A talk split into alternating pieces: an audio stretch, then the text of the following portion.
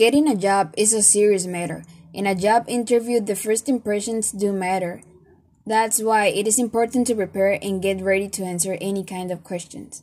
Perhaps the most important part of a job interview is where the interviewer asks you about your skills and experience. However, it is also very important the way we conclude the interview. It happens that at the end, our interviewer asks us if we have any questions about the job or the company. In these cases, it is convenient to do some questions to show that we really are interested in the job. But because of nervousness or any other thing, we can think about something to ask. So, this is why in this podcast we are going to talk about some questions that we can make at the end of our job interview. First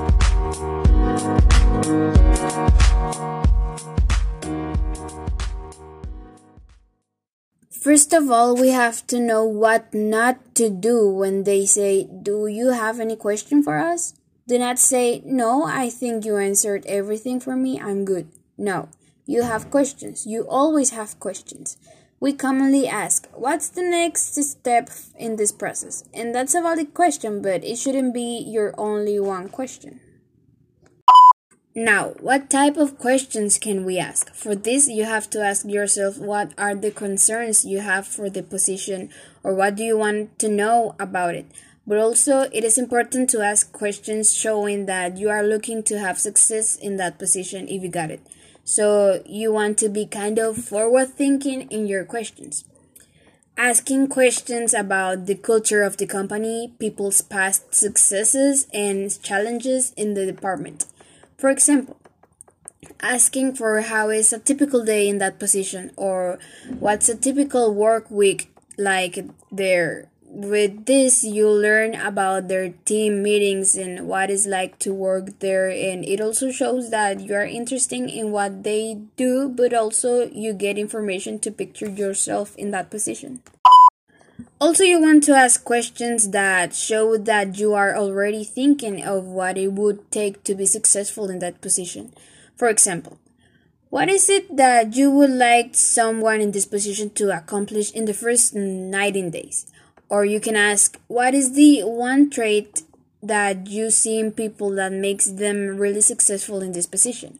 Or maybe asking how a past employee has been successful in that position. It is also helpful to ask about challenges. This kind of questions show that you are not afraid of challenges.